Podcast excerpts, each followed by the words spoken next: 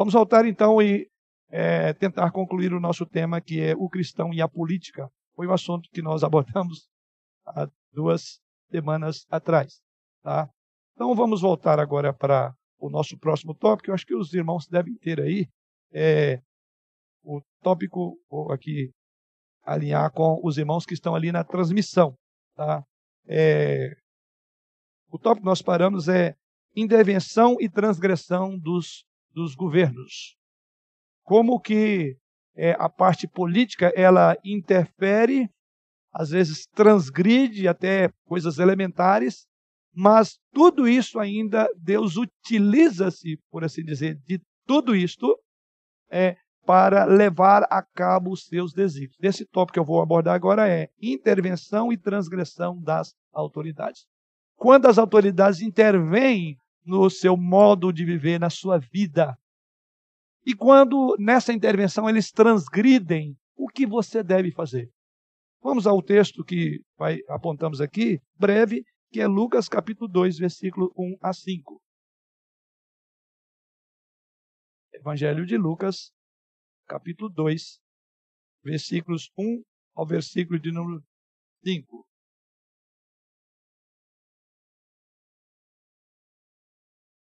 Diz assim a palavra do Senhor.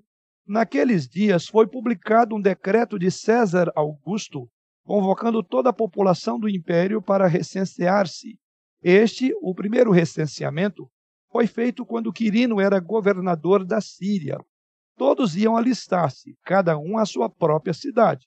José também subiu da Galiléia, da cidade de Nazaré, para a Judéia, a cidade de Davi, chamada Belém, por ser ele, por ser ele da casa e família de Davi, a fim de alistar-se com Maria, sua esposa, e estava grávida. Estando eles ali, aconteceu completarem-se-lhes os dias. E ela deu à luz o seu filho primogênito, enfaixou e o deitou numa manjedoura, porque não havia lugar para eles na hospedaria. Então, a palavra de Deus nos apresenta, não só aqui, mas em outros lugares, que muitas vezes o governo dos homens e ações políticas estão entrelaçadas com o plano maior de Deus. Onde é que nós enxergamos isso no texto? O texto diz que tudo começa com o quê? no verso de número 1, um decreto de quem? De César Augusto. Um decreto cujo propósito era convocar a população do império para recenseamento. Então, é, é, o ponto, nós estamos falando sobre política, né? o cristão e a política. Veja que aqui há um entrelaçamento da política com a igreja, com o povo de Deus, com a sua história. Por isso nós vamos, estamos batendo nessa tecla, como fizemos na ocasião anterior, sobre essa questão da política. Não tem como você ficar no mundo da lua. Não tem como, você não é um ET, você não veio, não está aí por acaso, as coisas estão acontecendo e você está, de certa forma, envolvido nessa, nessa, uh, nesse contexto uh, político. Aqui está o caso. Né? Então a Bíblia muitas vezes fala de, de, que essas ações políticas, lembra o último texto que nós falamos lá de Jeremias? Lembra? Quando Deus falou, não, vocês vão fazer casas, foi a última abordagem, foi tanto tempo, talvez não lembra. Né? O que, é que Deus falou? Não, os profetas falsos estão dizendo que vocês vão voltar logo para Jerusalém. Na verdade, não vai acontecer. Jeremias diz: é mentira o que estão dizendo. Na verdade, podem plantar, casar, darem. Vivam a vida. Porque, na verdade, seria um período de quantos anos? 70 anos. Então não tem sentido vocês ficarem aqui esperando voltar. Não desce, desculpe, não descer a mudança do, do, do, do caminhão, porque quer voltar. Não vai voltar. Então veja, e ali por quê? Porque Deus está trabalhando na história Veja a questão política e, a igreja, e o povo de Deus. Aqui no Novo Testamento. E veja em quem, quem é que está, inclusive, envolvido na história. O próprio Jesus, o nascimento de Jesus tinha a ver com o decreto. Olha que coisa interessante. Tá? Então, a história da redenção, ela está, por assim dizer, entrelaçada à história política da época. Ela não ficou a par. Esse é o ponto importante que nos chama. E o Lucas, aqui no texto que lemos, nos versículos 1 a 5, veja que Lucas ele registra que houve um decreto emitido por César Augusto para que todo mundo fosse recenseado. Olha, irmãos, a peculiaridade desse decreto de César Augusto é que, independentemente de onde a pessoa morasse, cada pessoa deveria retornar à sua cidade natal para ser contado. É aí que entra a história, que diz aí que José saiu com Maria, que estava grávida para onde? Para a cidade que era de Nazaré, para Belém. Olha aí, onde é que vai se dar o nascimento de Jesus, que já havia sido é, é, prometido ou, ou, anunciado pelos profetas. Então vemos como, a, que é o nosso toque, como que as determinações governamentais cumpridas por José como chefe da família fizeram o casal viajar em torno de 100 quilômetros, vários dias por caminhos difíceis, íngremes, né, perigosos, né, sendo é, que o destino não havia a certeza ou a possibilidade de que haveria até hospedagem. Tanto é que o texto diz que chegando lá não encontraram local onde está. Você fala, Deus está por trás de tudo isso.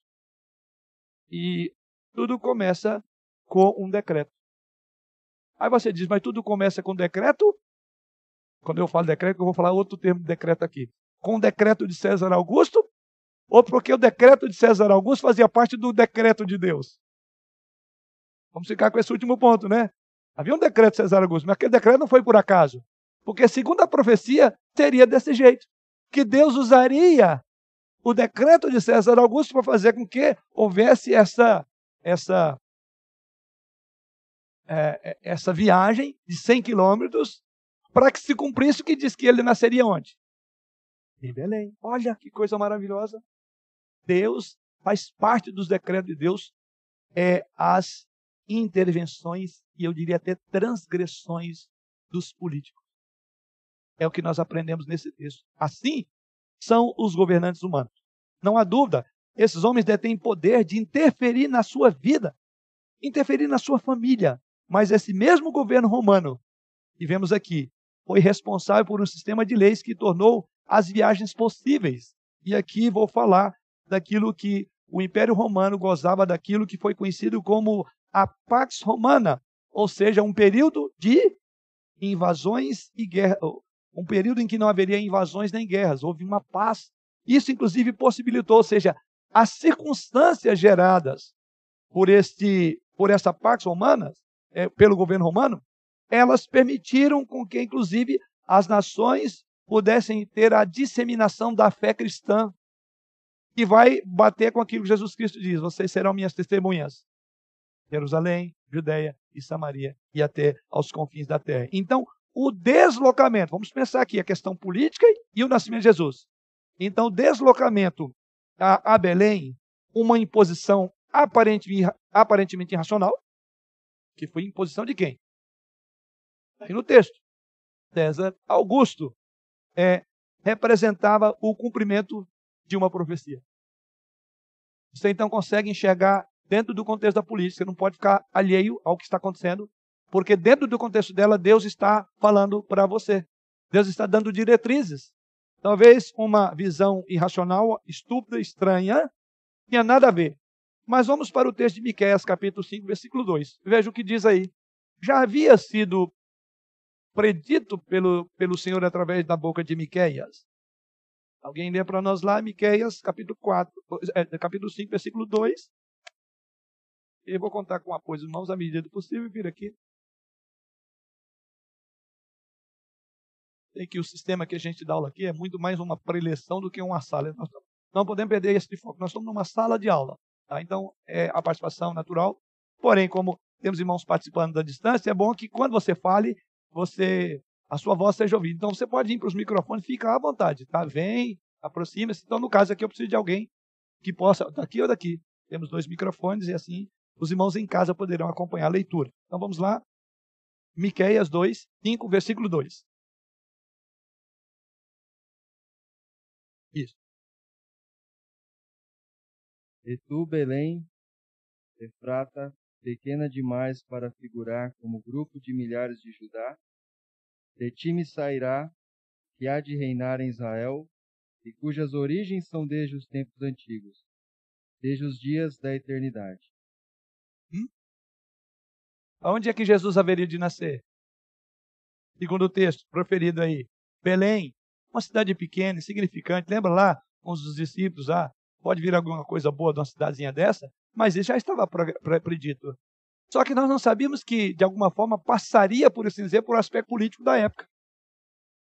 Não temos como negar que o aspecto da decisão política, do recenseamento de, designado por César Augusto, aparentemente ilógico, tinha a ver com algo que já havia sido predito por Deus. Você está entendendo isso? Que é a conexão de intervenção política e muitas vezes até transgressões de políticos fazem parte de um plano maior de Deus. Então, quando você olha a política dessa, dessa perspectiva, você poderá, digamos, tirar lições que ela traz. Não é alguma coisa alheia que está acontecendo à igreja na política. Tem tudo a ver. E a igreja precisa estar, usar a palavra antenada, ligada nesse assunto, para que ela possa entender a sua história e que ela possa entender a sua participação política. Esse é um ponto importante. Daqui a pouco vou a, a, a explicar isso um pouco a, mais detalhadamente. Então, observe que tinha a ver com uma profecia que seria em Belém, pequena, como diz o texto. Então, um exemplo de como governantes ultrapassam sua esfera de autoridade, o primeiro é que a intervenção, decisões políticas podem é, é, estão interligadas a um plano maior de Deus e que afetará diretamente a sua história, os, a, a, a, sua família, é, os seus planos, por decretos, por leis é, do, do, dos governos. Outra questão que eu falei é a transgressão também. Então, um exemplo de como governantes ultrapassam a esfera da autoridade foi a morte dos inocentes. Lembra que também, agora por um outro, que não foi aqui, temos César Augusto decretando é, o recenseamento. Cada um deveria voltar para a sua terra natal. E aí foi onde José foi. Não vamos falar coincidentemente, não, porque era plano de Deus e o recenseamento fazia parte para que a profecia se cumprisse, que ele fosse para Belém. Isso aconteceu. Mas também dentro do contexto do nascimento de Jesus, veja mais uma vez ainda, temos aqui o nascimento de Jesus Cristo, né? E aqui o que vemos é que agora há um outro líder, né? E aqui já falamos de Herodes o Grande. Vamos agora para Mateus capítulo 2, versículo 16. Veja o que é dito aí, Mateus capítulo 2, versículo 16. Eu já vou ler então.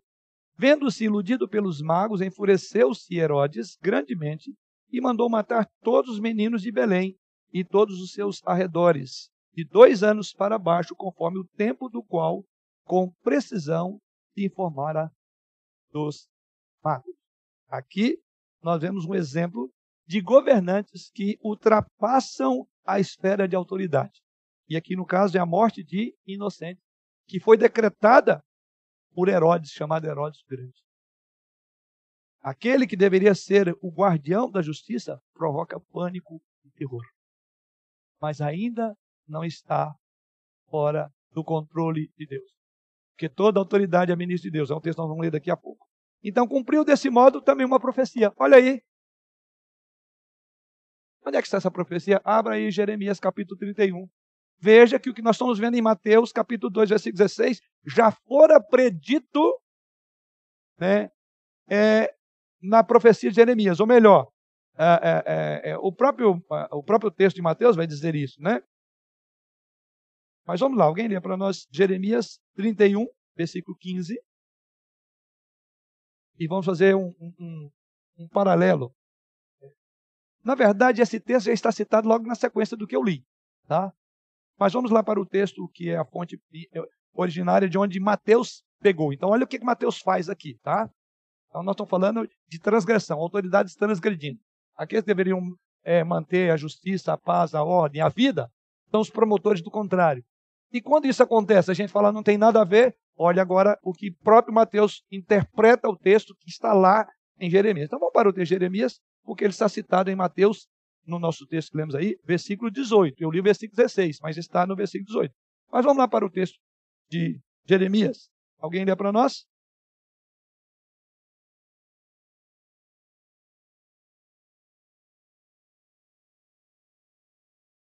Isso. 31, 15, né? Isso. Assim diz o Senhor: Ouviu-se um clamor em Ramá, pranto e grande, lamento, grande pranto e grande lamento. Era Raquel chorando por seus filhos, inconsolável por causa deles, porque tá. já não existem, já não existem. Tá. É, esse texto que o cenarista Daniel leu agora, ele foi citado por quem? Por Mateus, no nosso texto. E o nosso texto está falando de quê? Da morte dos primogênitos, decretados por esse terrível homem chamado Herodes, Herodes o Grande. Então, como é que Mateus faz? Mateus faz uma conexão do que está lá em Jeremias. Jeremias está falando de morte do, dos, da matança de, de, de, crianças? Não. E aí a, a, a questão. Raquel, todos os irmãos sabem que Raquel foi mãe de José e Benjamim. Lembra? Estamos falando de tribo de Israel. Tá? De quem as principais tribos do reino de norte descendiam. Que é o texto de Jeremias. Então vamos entender primeiro o texto lá para entender a aplicação aqui. Então, ela está sendo representada no texto que o irmão leu, chorando pelo cativeiro de Israel. Raquel está é, chorando pelo cativeiro de Israel, cuja representação das duas tribos do norte eram exatamente José e Benjamim, filhos dela. Mas Deus a conforta com a promessa de sua restauração. Isso é, é o texto de Jeremias. Tá? Uma cidade, e diz que isso seria em Ramá, uma cidade que tinha cerca de 8 quilômetros ao norte de Jerusalém. Evidentemente, o lugar onde os cativeiros eram reunidos antes de serem levados para a Babilônia. Lembra do cativeiro de Babilônia? Então, diz que antes de tudo eles foram reunidos em Ramá. Ou seja, ela chora, por assim dizer, por Israel. Não está chorando. Ah, o termo diz aí filhos, tá? É porque a gente tem que explicar isso, né?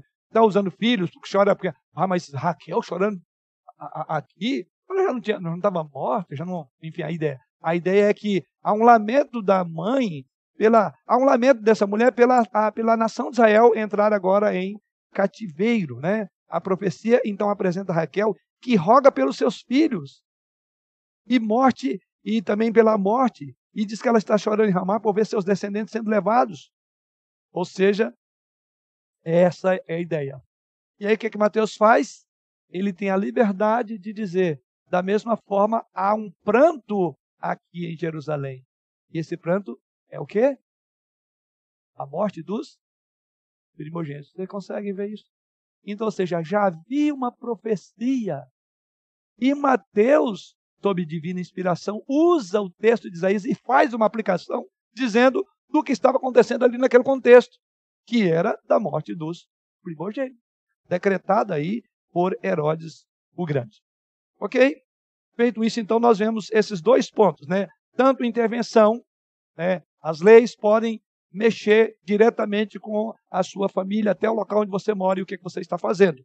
Como também muitas leis podem ser de transgressões e podem trazer dores a você. Pode trazer morte, pode trazer guerra. Tá?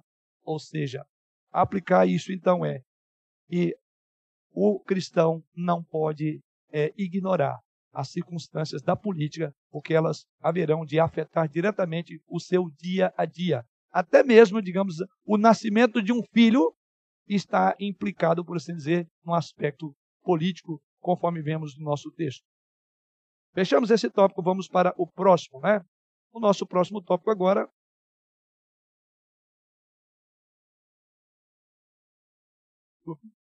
eu me organizar aqui que eu alterei minhas folhinhas de anotação.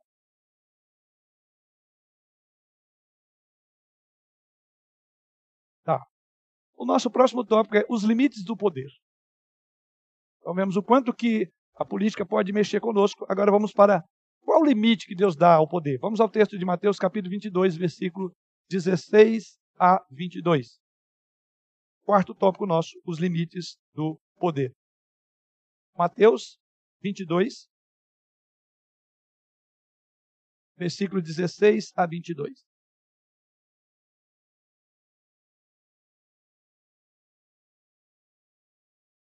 Quem diz o Senhor através da sua palavra. E enviaram-lhe discípulos juntamente com os herodianos para dizer-lhe: Mestre, sabemos que és verdadeiro e que ensinas o caminho de Deus de acordo com a verdade sem te importares com quem quer que seja, porque não olha as aparências dos homens. Dize-nos, pois, que te parece? É lícito pagar tributo a César ou não? Jesus, porém, conhecendo-lhes a malícia, respondeu: Por que me experimentais, hipócritas? Mostrai-me a moeda do tributo. Trouxeram-lhe um denário. E ele lhes perguntou: De quem é esta esfinge e inscrição? Responderam: De César. Então lhes disse: Dai, pois, a César o que é de César, e a Deus o que é de Deus. Ouvindo isto, se admiraram e deixando foram. Nova questão. Até onde vai o limite dos poderes? E aqui temos uma ilustração deste assunto. O mais conhecido e comentado ensinamento de Jesus Cristo na área referente a governos, a impostos, a tributos, é visto exatamente na maneira como ele defende o pagamento de impostos ao Estado, bem como nas inferências extraídas desse ensino. E aqui temos dois textos. Esse é o primeiro que li. Esse primeiro texto refere-se ao imposto eclesiástico e não civil. Vou falar daqui a pouco sobre isso. Mas vamos a um outro texto, que eu vou falar dos dois já. Mateus agora. É, desculpe, Mateus, esse imposto não. É Mateus capítulo 17. Eu fiz uma confusão aqui. Mateus 17. Versículo 24 a 27. Mateus 17, 24 a 27. Assim diz a palavra do Senhor. Tendo eles chegado a Cafarnaum, dirigiram-se a Pedro os que cobravam o imposto das suas das duas dracmas e perguntaram: Não paga o vosso mestre as duas dracmas, as duas dracmas? Sim, respondeu ele. Ao entrar Pedro em casa, Jesus lhe, se lhe antecipou, dizendo: Irmão, que te parece? De quem cobram os reis da terra impostos ou tributos? Dos seus filhos ou dos estranhos? Respondendo Pedro, dos estranhos. Jesus lhes disse: Logo estão isentos os filhos, mas para que não é, os escandalizemos, vai ao mar, lança um anzol, e o primeiro peixe que fisgar, tira-o, e abri, abrindo-lhe a boca, acharás um estáter. Toma-o e entrega-lhe por mim e por ti. Eu fiz uma confusão. Na verdade, esse aqui é um imposto eclesiástico, tá? não civil. É por isso que Jesus Cristo vai falar como fala aí. O primeiro texto já envolve um tributo civil. A César o que é de César e a Deus o que é de Deus. Então vamos agora entender o primeiro texto. Mateus, volta então para capítulo 22. Então, quando Jesus Cristo, no verso 21, que é muito conhecida essa expressão, né? Respondeu-lhe, responderam, de César. Então lhes disse: Dai, pois, a César o que é de César e a Deus o que é de Deus. Onde nós temos usado até essa expressão, né? Mas você entende ela no contexto em que ela foi usada? Certamente tem a ver com os limites do poder. Há uma separação, por assim dizer, de poderes. E há limites que precisam ser respeitados, tanto na esfera civil como religiosa. Quando se mistura isso, compromete os dois lados. Tanto a esfera religiosa quanto a civil acaba confundindo. Foi o que aconteceu, né? E lamentavelmente, até hoje muitos movimentos religiosos estão intrinsecamente ligados à política no sentido de politizado. Eu vou falar também um pouco isso e divertir. Então vamos lá. O verso número 21 é um texto bem conhecido, principalmente a palavra aí: dai a César o que é de César e a Deus o que é de Deus. Esta foi o que, conforme vemos aí, uma resposta de Jesus Cristo à pergunta. E uma pergunta que nós vemos lá, no, lá nos versos anteriores, que é capciosa, porque ela continha é, a origem e o destino do tributo. César, o imperador romanos. O evangelista Marcos, falando desse texto, lá no versículo 15, no capítulo 12, ele registra a pergunta além do polido. Lá, na, lá em Marcos, ele coloca: é lícito? Ou seja, a ideia aqui é: devemos ou não pagar? É assim que Marcos registra esse mesmo relato. É lícito, quer dizer, devemos ou não devemos pagar? Ou seja, se a resposta de Jesus Cristo fosse positiva, ele então jogaria os judeus contra Jesus. Se fosse negativa, eles entregariam Jesus Cristo aos romanos por incitar uma revolta fiscal. Vocês veem então que era capciosa. Eles não tinham interesse de saber. Eles queriam, eles acharam Jesus, cumpriu a expressão. Se sair do espeto, vai cair na brasa. Se sair de uma pergunta, vai. Então, essa era a intenção. Os judeus não apreciavam nem um pouco os impostos cobrados. Se Jesus Cristo dissesse sim, nossa, então ia esses judeus religiosos já, já, já o odiavam, ia piorar. Se dissesse não, ah, como eles queriam é, colocar em dificuldade, tá vendo? Ela está um transgressor, alguém que está indo contra as leis do Estado, né? Esse é o ponto. Então, o que nós vemos? O que vemos aqui, irmãos, é que esses acusadores de Jesus Cristo esperavam que ele se posicionasse contra o pagamento de impostos. E aí Jesus Cristo sabia das intenções malvadas. É por isso que no nosso texto, como é que Jesus chama eles? De hipócritas. Vocês são hipócritas. É. Mas, ao mesmo tempo, e aí vamos aprender, Jesus Cristo, o que, é que ele faz? Ele pede uma moeda, aquela com a qual o tributo deveria ser pago. E eles comentavam. O imperador Tibério reinava naquela ocasião. O denário tinha a sua imagem de um lado e o seu trono do outro. E aqui algo importante. Jesus Cristo pega essa moeda, de um lado, a imagem do imperador. Do outro lado, o trono do imperador. E aqui vocês vão entender por que a palavra César, o que é de César, e a Deus, o que é de Deus. Ou seja, a inscrição na moeda, que tinha a imagem de um lado do imperador Tibério César, identificava como sumo sacerdote. E a cunhagem da moeda possuía não somente o significado político, mas também religioso.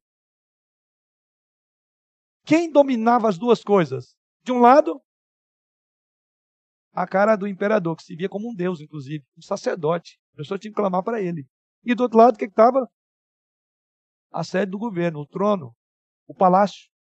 Então, os imperadores, nessa ocasião, viam-se a si próprios, não somente como sumo sacerdote, mas como deuses. E, como tal, queriam ser adorados. Na igreja primitiva, muitos cristãos foram martirizados exatamente por recusarem isto. E aí Jesus Cristo vem com uma palavra que ele diz aí, dai. A palavra aqui em grego é apodidomi, e pode ser também traduzida por pagar de volta ou devolver. Com isso, Jesus Cristo então está dizendo que era um débito ou uma obrigação devida a alguém. Grave bem, débito ou obrigação devida a alguém quando ele usa a palavra dai. Não há uma suposição de que havia escolha ou voluntariedade. Ou seja, né, era uma dívida. Ele diz: você tem uma dívida para com o Estado. Isso a lei determina, então, dai, entregue de volta. Você tem um débito, você tem uma obrigação com o Estado, porque é assim que a legislação determinou. Então você dá a César. É uma dívida. Mas os fariseus utilizavam uma palavra outra para descrever a entrega, que é dounai em grego, que tem o sentido de um presente, uma, uma dádiva. Jesus Cristo não usa essa palavra. Ele diz: é obrigação, cumpra com ela. Não é um presente, nem uma dádiva que você entrega para o Estado. É uma obrigação que você cumpre. Entrega aquilo que não é seu. Jesus está dizendo: a origem do, do dinheiro de César, a origem do dinheiro é César. Então, deem a ele aquilo que procede dele, o dinheiro. O ensino é que os impostos são devidos, mesmo que seja um governo idólatra e blasfema e que é despótico. É dever.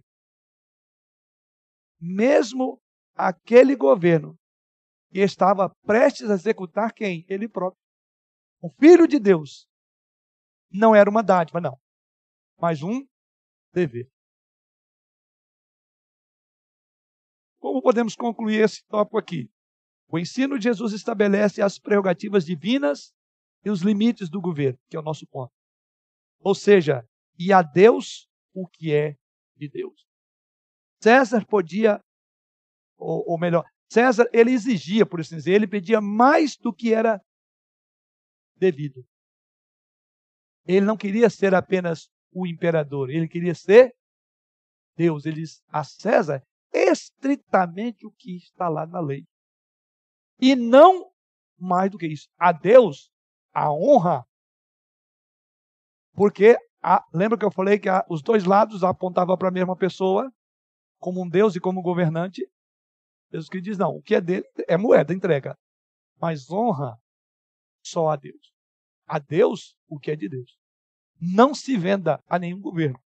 Ele queria o tributo e tinha poder temporal mas ele também queria adoração. E essa Jesus Cristo diz: não, a Deus A Deus adorará, somente a Ele. Esse é o ponto que está embutido e dá a Deus o que é de Deus. A César você paga o que é devido. E a Deus você honra, você glorifica. A Deus o que é de Deus. Então não se adora, não se idolatra governos. Porque não é este o propósito dele. Ah, então quem sai apaixonadamente defendendo governos aí, adorando, como tem muita gente, é uma evidência clara de que está quebrando esse princípio. O fato dele cunhar a moeda não o tornava Deus, nem merecedor de prerrogativas divinas. Esse é o ponto. Dai a Deus o que é de Deus. O fato dele cunhar a moeda não tornava ele merecedor de prerrogativas que só eram dadas a Deus. Jesus está ensinando que nós devemos pagar o governo aquilo que ele legalmente exige de nós, na esfera econômica e social. Mas não estamos obrigados a dar ao governo o que ele não tem o direito de exigir, como questões espirituais, éticas, morais e religiosas. Se tem leis, se tem regras que ética e moralmente não passa e estará comprometendo a Deus o que é de Deus, nós vamos então desobedecer a autoridade. Temos o dever como crente. Lembra o que, que, esses, o que, que esses escribas, esses fariseus queriam? Colocar Jesus Cristo em dificuldade. Jesus queria ficar bem dos dois lados. Falou, não estou importando com isso, não. É, nem mesmo o voto da maioria pode tornar, tornar uma coisa errada certa. Nem uma, o voto da maioria que vota no partido comunista, comunista pode tornar o erro do comunismo certo. Não podemos fazer isso. Sob pena de não dar a Deus o que é de Deus. O governo não pode, igualmente, legislar a aceitação em nossos lares, escolas e comunidades aquilo que a lei de Deus especifica como erro ou como injustiça. Está aí, cheio de leis novas, tentando amordaçar a igreja, os crentes. O governo, isso é de Deus o que é de Deus. E aí nós vamos ter que tomar uma decisão. Ou o de César a gente paga o imposto.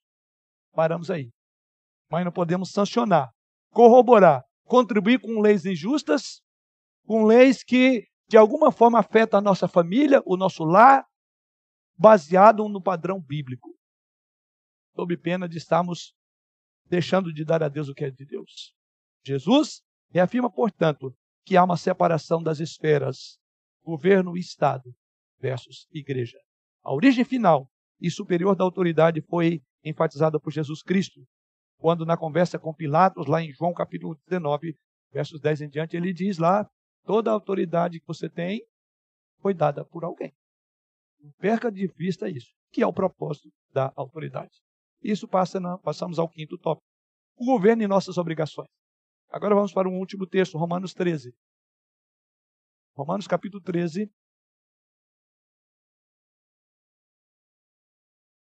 Texto bastante conhecido, né? Quando falamos sobre respeito às autoridades. Romanos 13, os primeiros sete versos.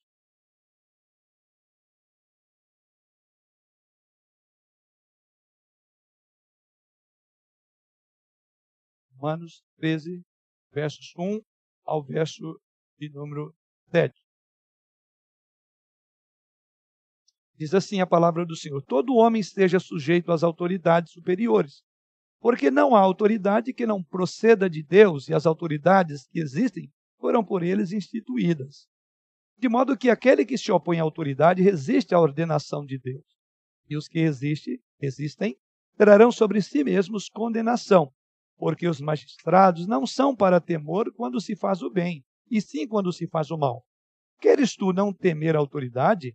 Faz o bem e terás louvor dela, visto que a autoridade é ministro de Deus para o teu bem. Entretanto, se fizeres o mal, teme, porque não é sem motivo que ela traz a espada, pois é ministro de Deus vingador para castigar o que pratica o mal. É necessário que lhe estejais sujeitos, não somente por causa do temor da punição, mas também por dever de consciência. Por esse motivo também pagais tributos, porque são ministros de Deus atendendo constantemente a esse serviço. Pagai a todos o que lhes é devido, a quem tributo, tributo. A quem imposto, imposto. A quem respeito, respeito. E a quem honra, honra. É um texto bastante completo, por assim dizer, no que diz respeito a esse nosso tópico: governo e as nossas obrigações. O governo, ou vamos chamar aqui, o Estado, não é uma instituição meramente projetada pela humanidade para a organização de suas intenções sociais. Mas o governo, o Estado, é uma dádiva benevolente de Deus a nós pecadores. Que coisa, hein? É uma dádiva de Deus. É assim que Paulo entende o assunto.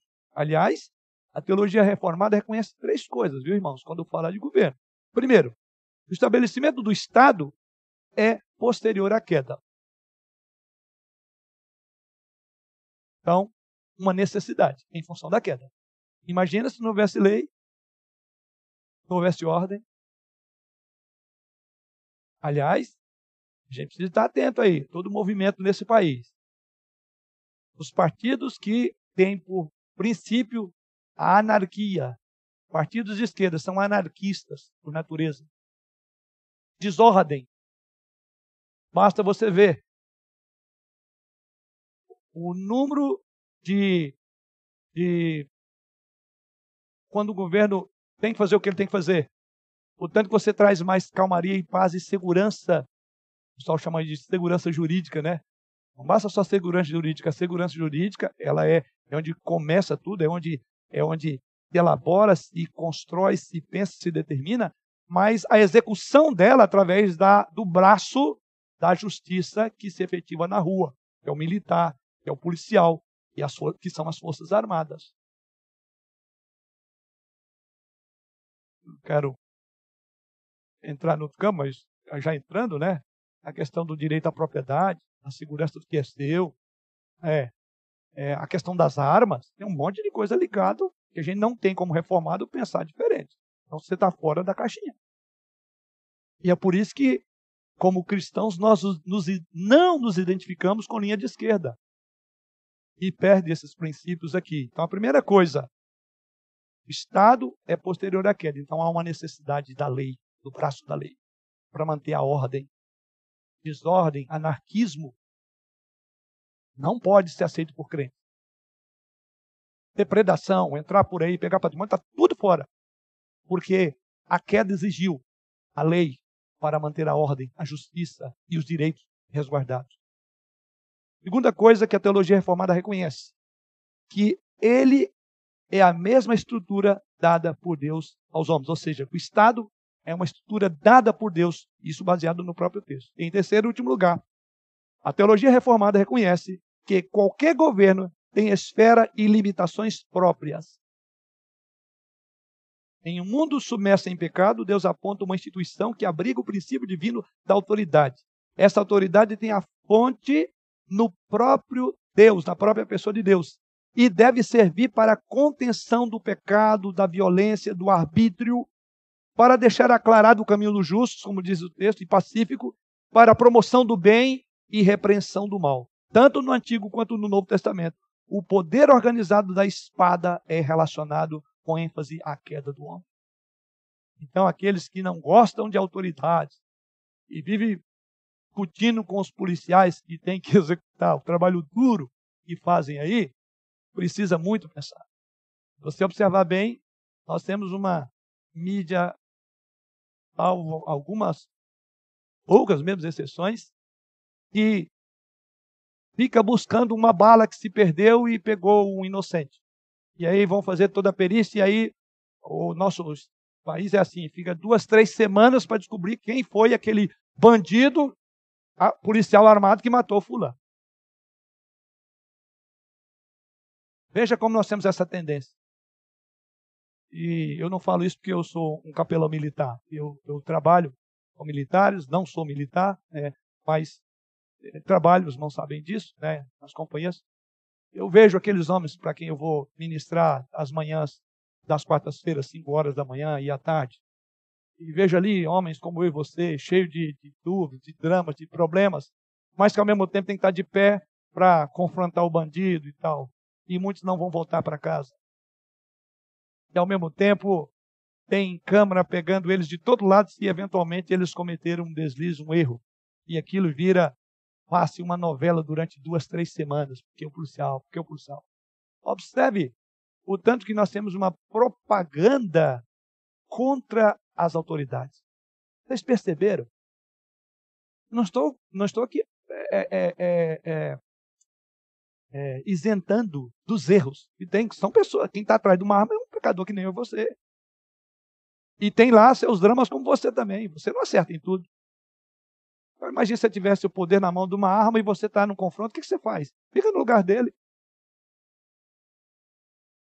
São homens e mulheres que saem de casa, talvez não dizendo até logo para sua esposa, para o seu filho, mas é a Deus, para proteger você e a mim.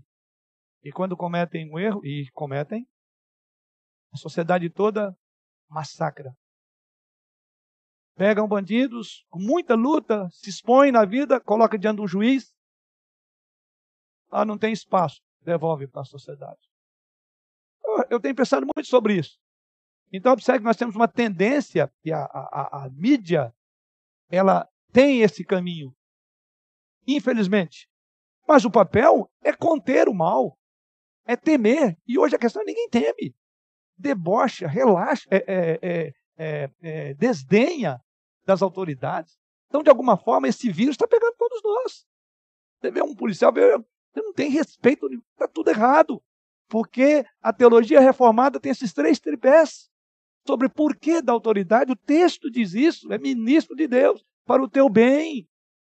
Será que você tem visto a autoridade como um bem? Essas pessoas que guardam a sua vida, protegem. Basta ver quando teve aquele, acho que foi 2016, é, é que teve aquele, aquela, é, o PCC aí, é, 2006, né? É, lembra? Todo mundo ficou, parece que tinha coronavírus, todo mundo ficou em casa que tinha medo de tomar uma bala. Aí você vai ver a importância de uma pessoa dessa na rua. E realmente virou uma bagunça, né? Fizeram e aconteceram. Então a gente não tem a mínima ideia da importância dessas pessoas. Porque o texto diz que é para o nosso bem. Veja como um bem. Honra, é, a quem honra, honra, diz aqui. Respeite. Porque você, desculpe, irmãos, não entre nessa moda em que a autoridade está sendo tripudiada continuamente pelas mídias. Principalmente no atual governo, que tem dado uma ênfase muito forte a essa questão de segurança. A mídia devia apresentar como é que está o nível de, de, de, de, de, segurança do país. Um governo que não afrouxou as rédeas em relação a isso. Mas aí tem sido dado outros nomes a esse governo. E lá nós estamos. Eu estou fundamentando na Bíblia e a Bíblia ela é prática, então eu tenho que aplicar. Não importa, não estou defendendo o governo A ou B, mas eu tenho que ser honesto. Porque isso muita gente está ignorando, está fechando os olhos. Você não pode, como crente verdadeiro, um reformado, pensar diferente quando você olha para as, para as Escrituras. Mas, Sandra?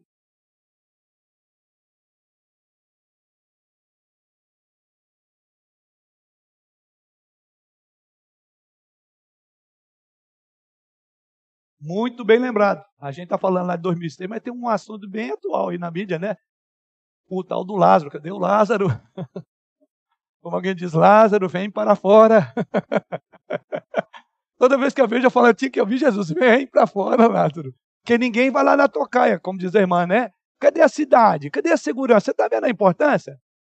Mas quando algum desses comete um erro, pronto, aí a gente vai ficar duas semanas tirando. Veja bem, nós somos, estamos sendo doutrinados a uma ideia de anarquismo, de falta de lei, de falta de ordem, de falta de armas mas está aqui nas Escrituras. Nós precisamos pensar seriamente nisso. Lembra quando eu falei? Muitos crentes têm uma cosmovisão maior, entender uma cosmovisão cristã. Ela, é, ela, é, ela tem várias nuances. E essa é uma delas. Isso tudo te assegura de que lado você vai estar, para que tipo de partido você vai votar, o que tipo de pessoa você vai escolher. Porque, do contrário, você está indo na contramão do que a Bíblia diz. Então, bem lembrado pela irmã. Cadê? Todo mundo escondeu, todo mundo fugiu, porque está com medo. Ah, agora a polícia é boa, né? Até ela cometeu o primeiro deslize. Aí não vale ninguém, ninguém vale nada. Então, irmãos, eu só estou falando aqui, eu estou fazendo uma constatação, não estou inventando uma história, não criei nada aqui, tá? Eu sei que se eu desse a palavra e cada um pudesse falar, eu sei que vocês teriam muitos relatos. Mas a minha preocupação é, eu estou olhando um pouco acima dessa questão. É aonde é que nós estamos pensando, até mesmo porque nós estamos num contexto de uma política. E ela está bem quente aí. E vamos nos aproximar do ano que vem de que lado você vai estar. você precisa primeiro aprender. E, aliás, essa foi a razão por que eu trouxe assunto, embora eu sei que ele é polêmico, tem uma série de, de coisas, mas não estou aqui trabalhando questão política. É a essência do que esperamos na política. A essência do que devemos respeitar. Qual é a nossa obrigação, que é o nosso dó. Então, Romanos capítulo 13, voltando aí, é considerado um dos principais ensinamentos bíblicos aos governantes, a bordo dos deveres deles e dos nossos. Fala também de impostos, veja aí, nesse texto fala de crime, fala de punição, não deixa de ser uma aula de política esse texto. Nos instrui. Os governos em si na Bíblia foram estabelecidos por Deus, designados para preservação da sociedade. A autoridade que possuem vem de Deus, são chamados de, no texto aí de quê? Ministros de Deus. Sabe qual é a palavra que é usada aí? Diaconoi. De onde vem o termo? Diácono. O que, que o diácono faz? Serve. Enfim, o presidente, desde o presidente da República até o vereador é. A gente pega na escala aí de vereador, é. Desde o presidente ao vereador de um município, né, numa Câmara Municipal, ele é um diácono da população. Ele é um, tanto é que é chamado de servidor público. É, ou pelo menos deveria ser, como diz a irmã. Vai ser mais. Aqui é o que a Bíblia diz, mas como diz a irmã, deveria, porque infelizmente não tem sido, né? Devem ser a si mesmo. E aí começa. É aí que você começa a ver o, o, o caráter do, do homem público. Para quem é que ele está olhando? O que, que ele te beneficia? Para que, que ele usa a, massa, a máquina pública? Aliás, esse é um valor, falando da questão de segurança, outro que me preocupa aqui, é um valor que poucas pessoas estão preocupadas em olhar. Tipo aquela ideia que eu vou colocar aqui, que é como ele rouba mais. mais. Desculpe, toma vergonha na cara, crente, se você é desse que acha que rouba mais faz. É o que cuida dos pobres, mas vive como rico. Tem alguma coisa errada. Então ele é um servidor, ele é um diaconói. É o texto está aqui, ó. É, que é traduzido aí no nosso, na nossa versão como ministro de Deus. A palavra aí é diácono, tá? É, que tem a ver com servidor. Sim. É, é, essa é uma parte da verdade. Mas o entendimento completo dessa verdade do nosso texto em questão leva a uma consideração de que, veja, os governantes são também responsáveis perante Deus para andarem de conformidade com os princípios e justiças divinos. Então, o, o, o, o, governante ele tem que ter um comprometimento de conformidade com princípios e justiças divinas. Essa é a razão porque não há como alguém ser um esquerdista que tem a ênfase a base no quê? Primeira coisa, Deus é arriscado.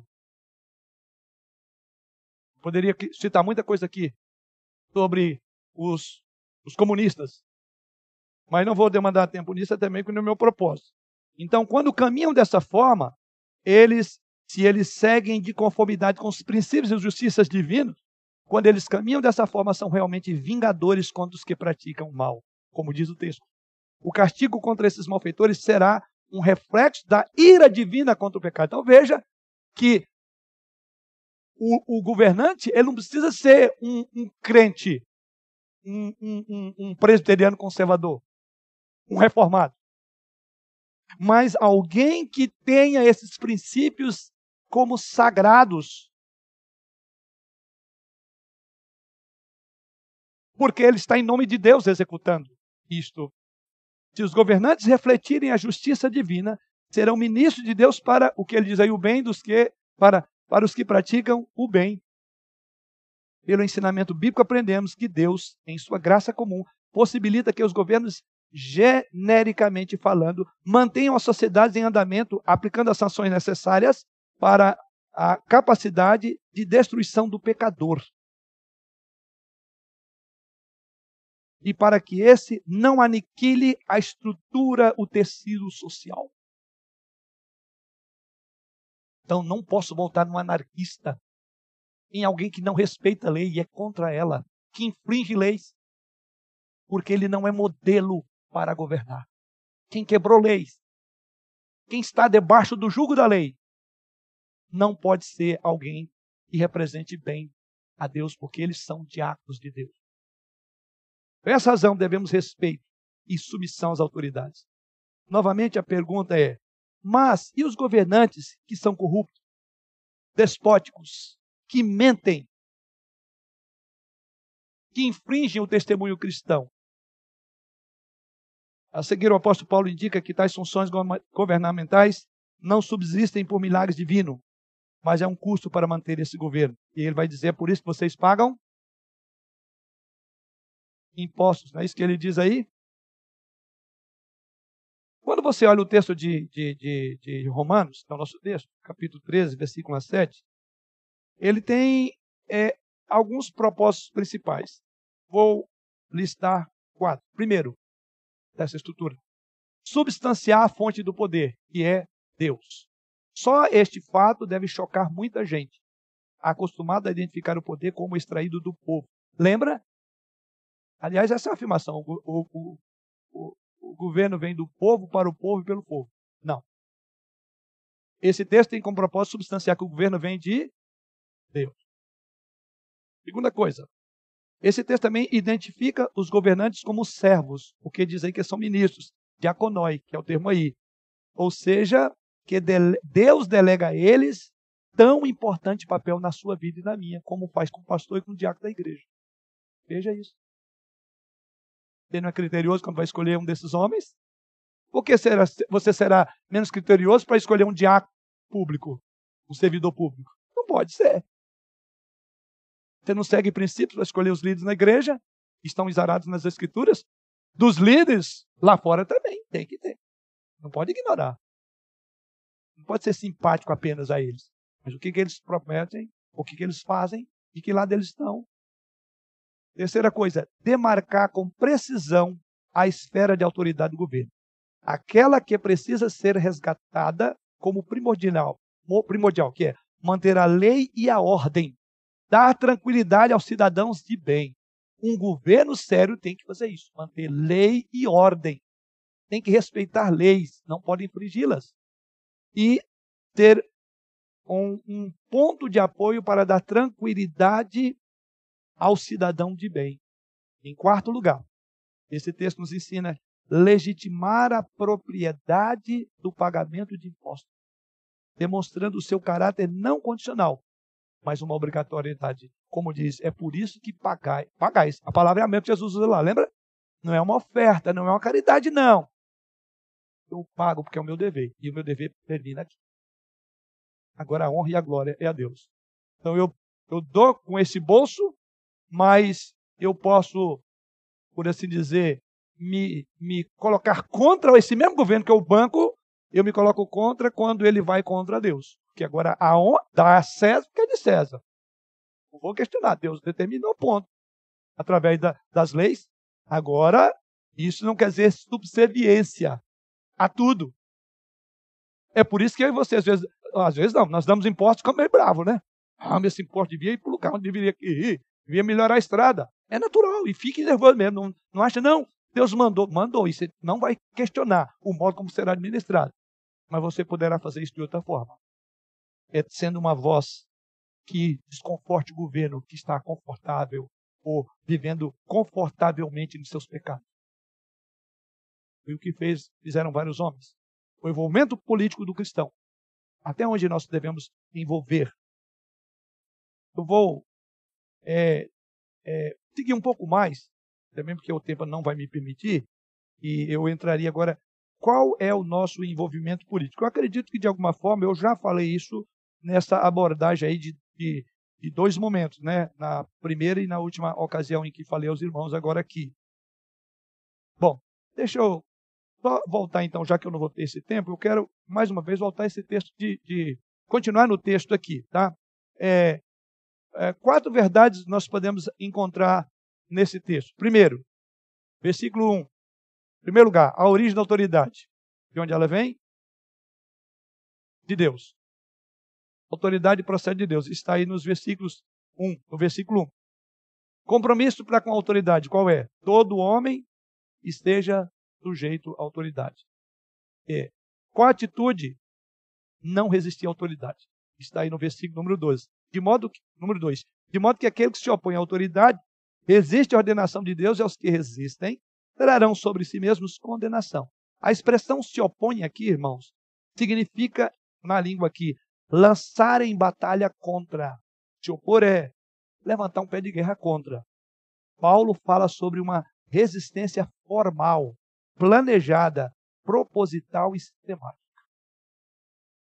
Paulo diz que não podemos planejar, maquinar de forma frontal, sistemática. Não podemos. Porque a palavra é lançar uma batalha contra. Você está de lado de cá, não importa, nós vamos brigar. Paulo diz, não, porque a ideia de é, é, se opõe é isso. Não é essa a oposição. Mas deixa eu colocar. É essa a oposição que não pode ser feita.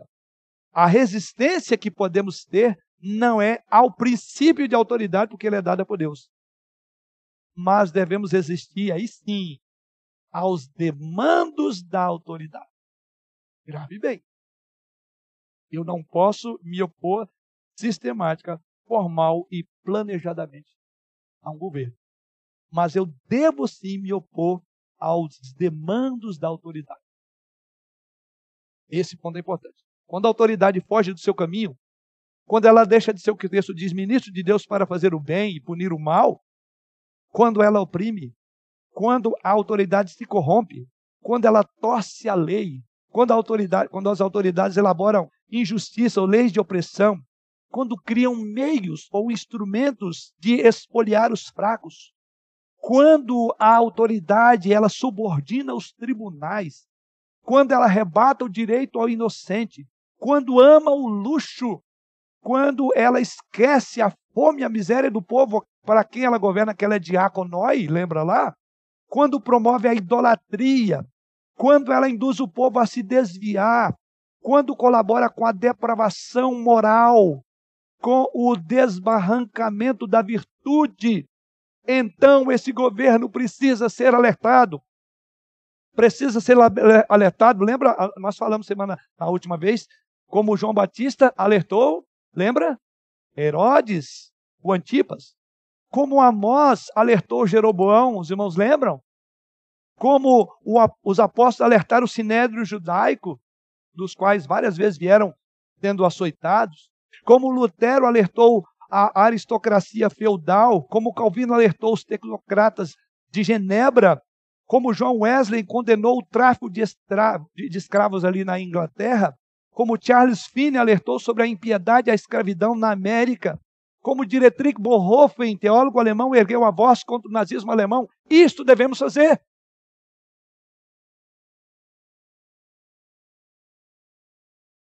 Não lançar em batalha contra, mas isso a história nos ensina que foram homens que Deus levantou para fazer isso. O povo de Deus não pode, a título de obediência, ser colaboracionista entreguista e conveniente com a opressão, com a corrupção e a maldade. Não é nosso papel. Não está implícito aqui essa ideia no texto. Nós sabemos que a igreja europeia foi uma igreja colaboracionista com o nazismo de Adolf Hitler. Que no Brasil muitos pastores foram entreguistas do regime da ditadura e da repressão militar. Quando o governo se desvia da sua rota, quando o governo se rebela contra a autoridade de Deus, promulgando leis contrárias à lei maior de Deus, a desobediência civil, a desobediência civil torna um dever cristão. E precisamos resistir, como as parteiras hebreias resistiram, recusando aumentar os meninos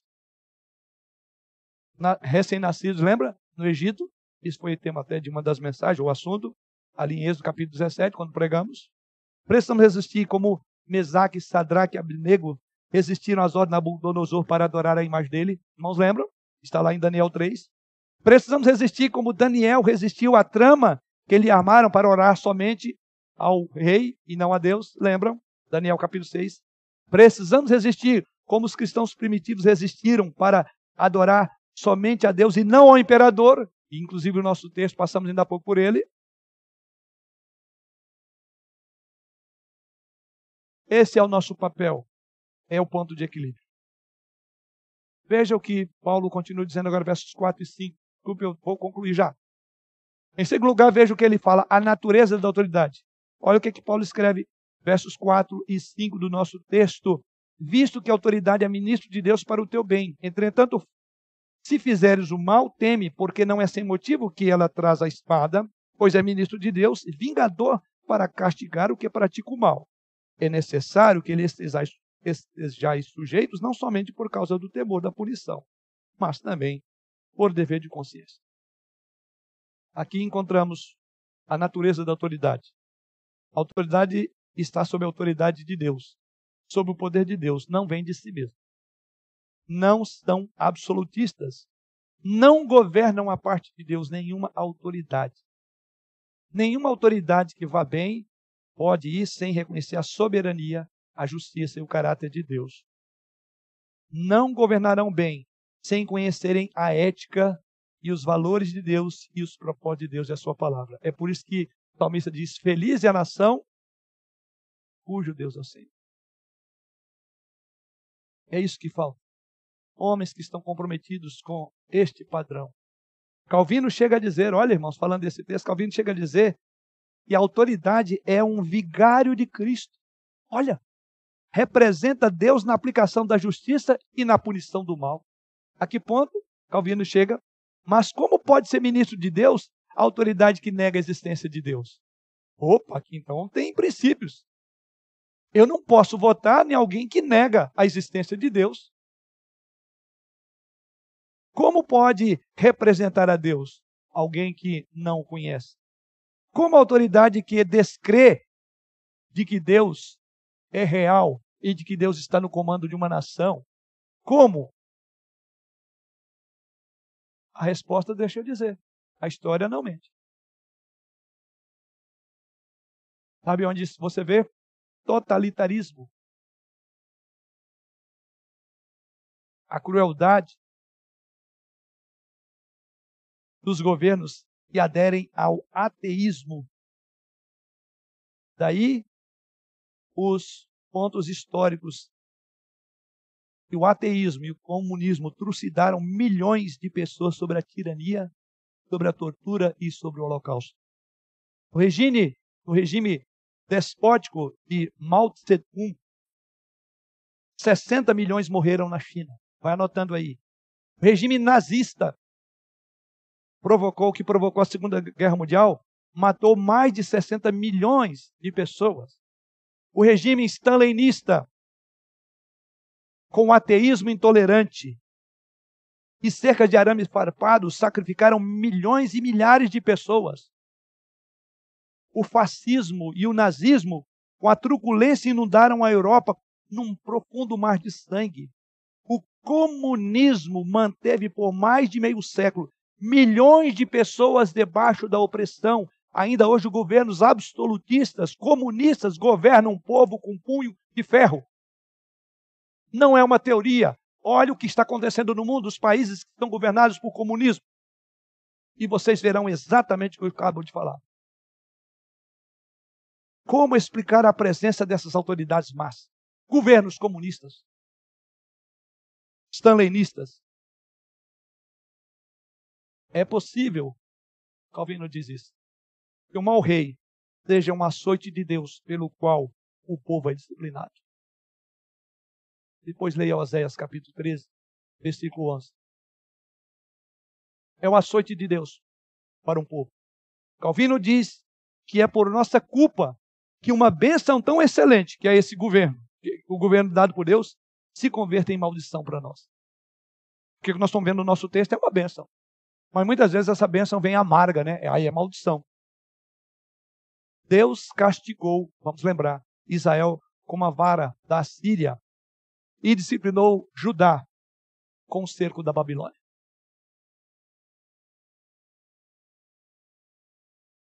Por isso que Paulo diz qual é o propósito desse governo, desse governo dado por Deus?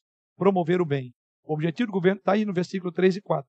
Não é promover o bem-estar dos que governam, nem dos mas dos governados. Eles são ordenados, investidos de autoridade, a fim de agir com terror para com malfeitores, diz o apóstolo, e louvor para os que fazem o bem. Então, se a autoridade ela é representante de Deus, se ela é, como diz Calvino, vigário de Cristo, e se Deus é justo e bom, a autoridade precisa compatibilizar-se com o caráter de quem ele representa. Então, os governantes têm que ter uma compatibilidade com Deus. Não podem ser ateístas. Não podem fazer parte de regimes que negam a existência de Deus ou que desdenham do cristianismo. E o comunismo é um deles. Ninguém pode representar outro, outrem, se nega essa, esse alguém, se contraria à vontade, se torce suas palavras, se conspira contra os interesses desse alguém a quem ele representa, que é Deus. A autoridade é ministro de Deus para o nosso bem. E o bem é bem-estar espiritual, político, social e econômico. Ele diz é para o nosso bem. Social, político, espiritual e econômico.